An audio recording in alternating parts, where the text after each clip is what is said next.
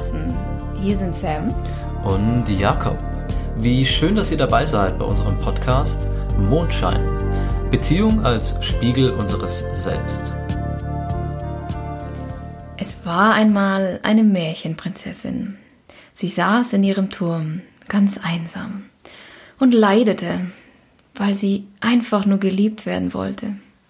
So wartete sie Tag um Tag auf den Märchenprinzen, bis er doch endlich auf dem weißen Ross angeritten kam und sie aus ihrem Leid rettete. Aber er kam nie. Wir alle kennen dieses klassische Bild aus dem Märchen, dass sich zwei Leute, die füreinander bestimmt sind, finden und sobald sie sich gefunden haben, lösen sich alle Probleme in Luft auf. Und wenn sie nicht gestorben sind, dann lieben sie sich noch heute.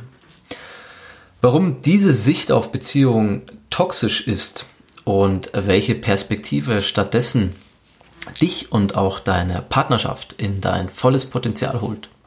Genau darüber möchten wir heute mit dir sprechen. Ich habe dem Märchen ein kleines Happy End entzogen, bewusst, um ein bisschen zu provozieren, weil ich glaube, dass das tatsächlich das klassische Bild von, ähm, von vielen Menschen da draußen ist, wie Beziehung sein soll. Diese romantische Liebe, in der es eigentlich das ganze Leben darum geht, die zweite Hälfte zu finden, damit wir ganz werden, damit wir überhaupt lebensfähig sind, damit das Leben lebenswert ist. Ja, und wir wollen gerettet werden. Aber ja, wovor denn eigentlich? Wenn wir uns die Filmindustrie anschauen oder auch die ganze Songwelt, in der immer nur von schmachtendem Schmerz und Liebeskummer gesungen wird. Also entweder geht es darum, ich, mein Herz wurde gebrochen, ich habe mich getrennt und das Leben macht keinen Sinn mehr ohne dich. Kann ich nicht mehr leben, ich kann nicht mehr atmen. Oder man ist in dieser wundervoll rosa-roten Wolke, wie in ganz vielen romantischen Filmen, wo alles ganz glanzvoll und perfekt und frisch verliebt ist. Viele Märchen oder Geschichten hören aber an dem Punkt auf, wo Prinz und Prinzessin in den Sonnenuntergang reiten und sich schmachten in die Augen blicken. Aber was passiert eigentlich danach? Wenn der Alltag einkehrt, wenn man erkennt, dass der Prinz ja irgendwie doch Macken hat und nicht so tickt, wie man will und die Bedürfnisse gar nicht befriedigt und es auf einmal anfängt zu ruckeln. Ja, für mich ist es eigentlich der Beginn eines fatalen ähm, Albtraums, weil ich für mich erkannt habe, dass ich nicht auf irgendeinen Märchenprinzen warte, der mich aus irgendeinem Turm rettet, und ich auch meinem Gegenüber nicht die Verantwortung überstülpe, mich äh, glücklich zu machen, mich ganz zu machen. Denn dann wäre ich ja in einem Mangel und würde jemanden anderen den Auftrag erteilen, diesen Mangel, dieses Loch zu stopfen. Und das ist mir schon oft begegnet in meinen eigenen Erfahrungen, aber auch in dem, wie ich es aus meinem Umfeld erlebe, dass diese Verantwortung tatsächlich aber niemand übernehmen will weil jeder von uns ist ein absolut eigenständiges Individuum mit seinen eigenen Themen, mit seinen eigenen Wünschen und Bedürfnissen und Träumen und was auch immer uns alles ausmacht. Und keiner will bei der Verantwortung, die man für sein eigenes Leben trägt, auch noch die eines für einen anderen übernehmen.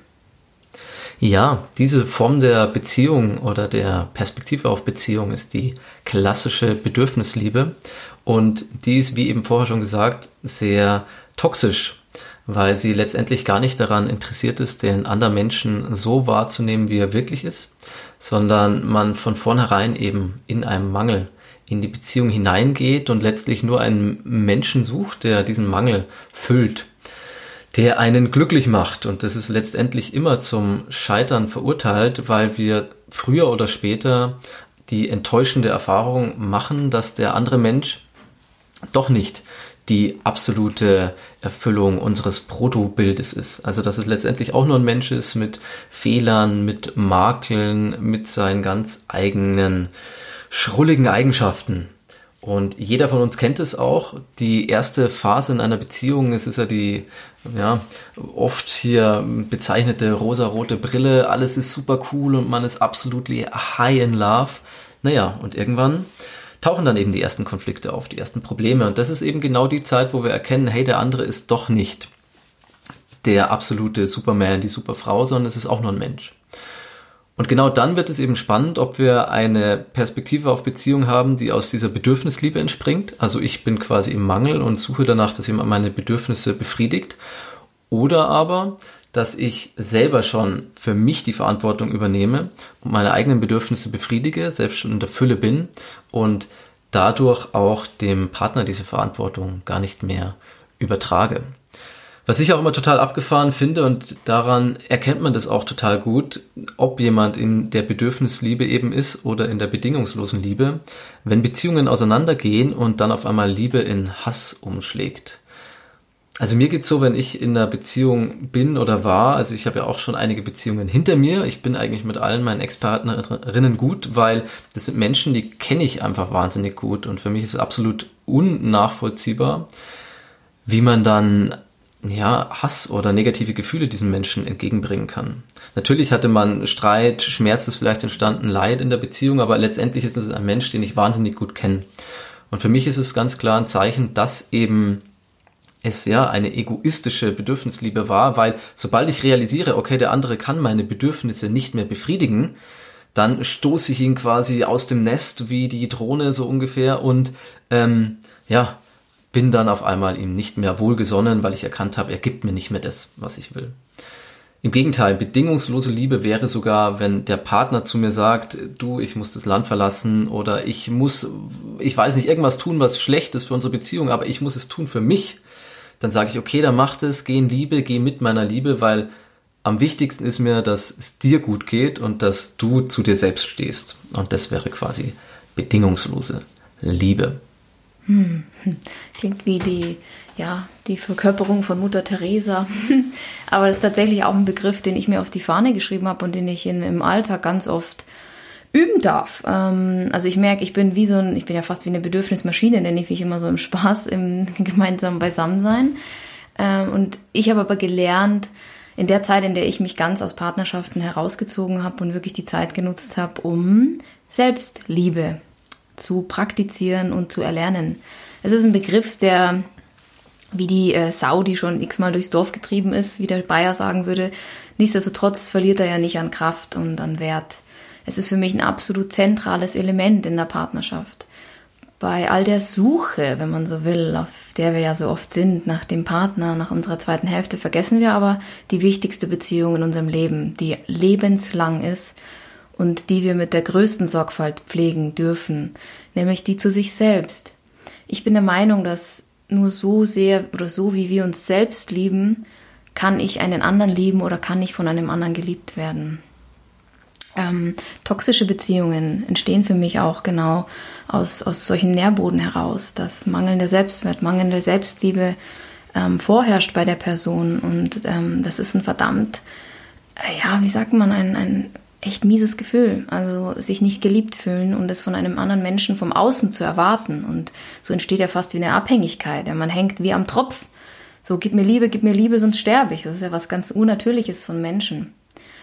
Und es ist das Heilsamste und Schönste, in sich selbst eine, eine nie endende Quelle von Liebe zu, zu etablieren, in der man immer wieder baden kann und aus der ja, aus dieser, dieser Vollständigkeit und Fülle heraus in die Begegnung zu gehen und für sich selbst wirklich all die Rollen einzunehmen. Ja, wir brauchen so oft, suchen wir beim Partner die, den Tröster, die, den Mitfühlenden, ähm, die Mutter, die uns quasi äh, in den Arm nimmt, wenn es uns schlecht geht, derjenige, der uns ermutigt, wenn wir mal irgendwie missgebaut haben. Also das ist alles total großartig, wenn man das im Außen hat, wenn man so einen Partner hat. Das wünscht sich jeder von uns. Aber wir haben all die Rollen auch in uns. Also all das können wir auch für uns selbst sein.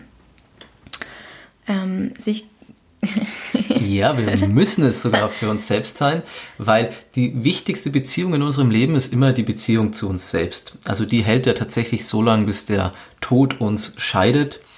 Und ja, wir haben es vorher schon gesagt, also je mehr man selbst in der Fülle ist, desto mehr Fülle kann man auch in die Partnerschaft tragen um hier vielleicht auch die Metapher des Spiegels nochmal zu bringen oder des Mondscheins, der Reflexion, also je stärker ich strahle, je stärker ich leuchte, desto stärker kann mich auch der Partner reflektieren. In einer Beziehung geht es also immer, immer, immer auch um dich und um die Beziehung zu dir selbst. Und natürlich heißt es nicht, dass wir keine Bedürfnisse mehr kommunizieren in Beziehungen, denn wir sind eben Bedürfniswesen und wir haben auch Bedürfnisse in Beziehung, also auch Bedürfnisse, die nur eben der Partner in dieser Beziehung eben befriedigen kann. Und es wäre ja natürlich absoluter Irrsinn, eben Bedürfnisse nicht zu kommunizieren. Und genau das ist aber auch das, was ja viele Menschen machen. Also ich kenne das aus meiner persönlichen ähm, Beziehungshistorie, dass es oft so war, gerade in jüngeren Jahren, ähm, dass Frauen eben ihre Beziehungen nicht kommuniziert haben, äh, ihre Bedürfnisse nicht kommuniziert haben und im Nachhinein aber dann wütend waren, dass ich quasi nicht wusste, was sie denn jetzt eigentlich gebraucht hätten. So frei nach dem Motto, so ja, wenn du mich kennst, dann weißt du das eigentlich. Und das ist natürlich absoluter, ja, absoluter Irrsinn, weil wie soll denn ein anderer Mensch in mich hineinschauen können?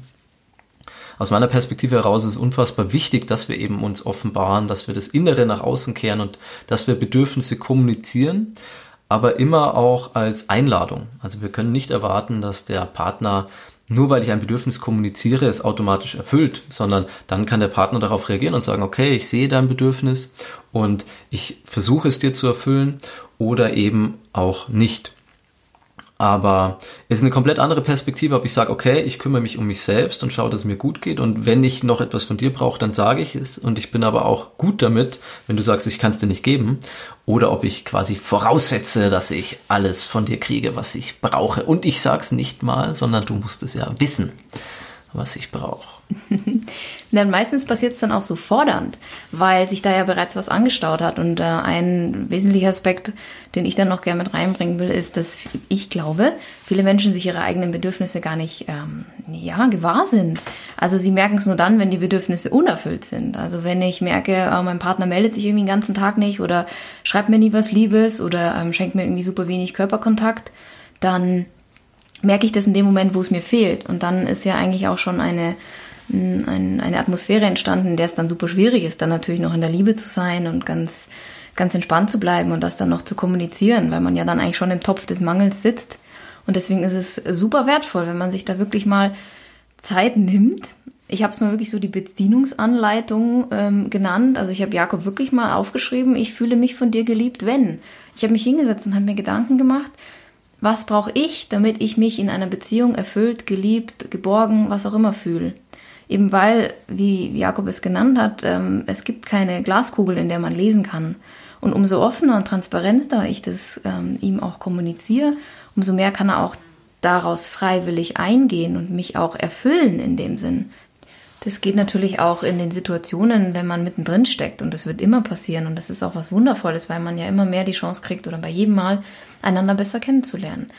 Wenn ich merke, hm, jetzt bin ich irgendwie traurig oder ich schmoll oder ich werde wütend, weil der andere irgendwie sich nicht so verhalten hat, wie ich das mir gewünscht hätte.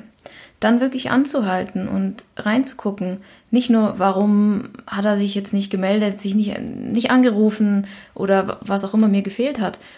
Nicht nur an dem Punkt stehen zu bleiben, sondern das ein bisschen abzuschälen und zu schauen, welches Bedürfnis wurde von mir denn da nicht in dem Fall ähm, befriedigt. Ich brauche scheinbar die Nähe. Ich muss wissen, dass, ich, dass die Nähe und die Verbindung immer besteht. Und dann an dem Punkt einfach gemeinsam sich hinzusetzen und zu sagen, hey, ich ticke so, ich brauche das, ich finde es schön, dann geht es mir gut.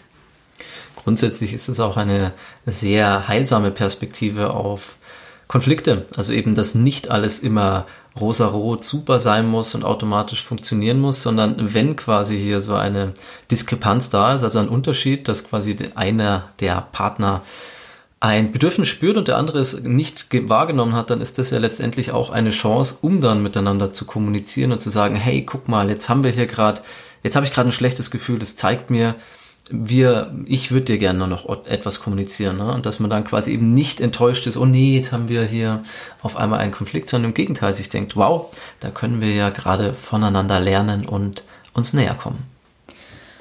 Und Ganz wichtig auch für mich, es wirklich immer als Einladung auszusprechen. Also auch wenn ich es vorher so rigoros als Bedienungsanleitung, ähm, wie ich mich geliebt fühle, genannt habe, auch das ist natürlich ganz spielerisch und liebevoll gemeint.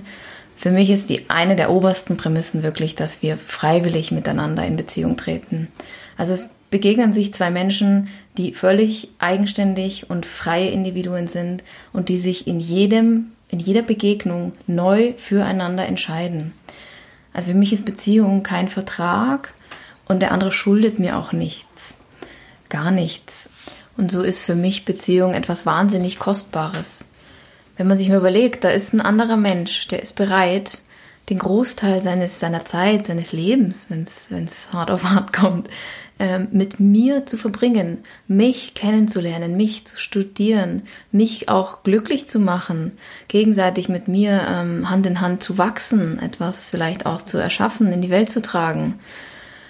Das ist so ein einzigartig wundervolles Geschenk, was wir niemals aus den Augen verlieren dürfen und was viel zu oft auch passiert, indem wir uns so als völlig selbstverständlich nehmen. Ähm, ich habe mir auf die Fahne geschrieben, es zu versuchen, nicht zu tun. Also ich mache tatsächlich auch, bevor ich Jakob treffe, also ich erzähle das jetzt einfach auch mal so persönlich aus dem Nähkästchen, dann lacht mich jetzt nicht aus, aber dann gehe ich wirklich in mich und spüre rein und überlege mir, wie möchte ich denn sein? Wie möchte ich zu ihm sein? Welche Art von Mensch möchte ich sein? Und wie möchte ich diese Begegnung erleben? Welche Qualitäten möchte ich ähm, fühlen? Und das soll gar nicht limitierend wirken, sondern im Gegenteil, mich einfach darauf einzustimmen und mir dieser Kostbarkeit auch ähm, bewusst zu werden, auch wenn er mich jetzt hier ganz betröppelt anguckt. Wie, ich gucke gar nicht betröppelt, ich habe ja angestrengt und aufmerksam gelauscht. Wann ich denn hier auch nochmal einsteigen kann und was sagen kann hier zu dem, was du gerade gesagt hast, liebe Sam. Und ich, ja, für mich fühlt sich das ganz genauso an, dass dieses Etikett Beziehung, natürlich ist es schön, es ist ein Commitment, es ist gut, dass wir uns quasi gegenseitig auch sagen, hey, wir sind in Beziehung. Auf der anderen Seite birgt es natürlich auch die Gefahr, dass wir uns ausruhen auf dieser Schublade, auf dieser vermeintlichen Sicherheit und man auch, ja, geradezu den anderen Menschen für sich beansprucht und sagt, jetzt bist du mein Partner und hier schließt sich auch wieder der Kreis zum Anfang, jetzt bist du verantwortlich für meine Bedürfnisse und dafür verantwortlich, mich glücklich zu machen. Und so ist es eben nicht, sondern wir sind in jedem Moment sind wir ja eigenständige Universen, eigenständige freie Menschen, die eigentlich das einzige, was sie sich ähm, zu was sie sich committen, ist, dass sie sich immer wieder neu und frisch begegnen. Naja, und auch den Moment einfach nur miteinander haben. Dieses, diese Versprechen, die Liebe bis in alle Ewigkeit und bis dass der Tod uns scheidet. Wir wünschen uns das alle und es wäre wundervoll, wenn wir so lange den gemeinsamen Weg gehen. Aber am Ende, alles, was wir haben, ist der Augenblick.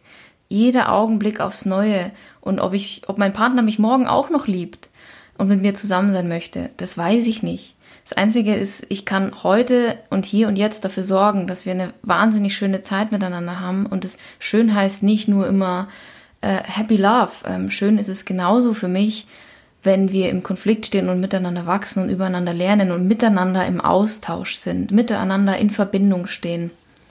So ist für mich Beziehung auch vergleichbar mit einem Garten, den wir ganz behutsam jäten dürfen und Samen säen und wieder ernten und der auch einem äh, Zyklus unterworfen ist und nicht immer gleich ist. Ja, ich finde, das Bild des Gartens trifft es sehr gut, denn tatsächlich sind ja auch Beziehungen immer im Wachstum. Genauso wie ja auch jeder Mensch ein System ist, das im Wachstum ist. Und gerade deswegen ist es eben so wichtig, dass wir uns immer wieder neu austauschen, uns immer wieder neu mm, ja, gegenseitig entdecken, damit wir gemeinsam in die gleiche Richtung wachsen.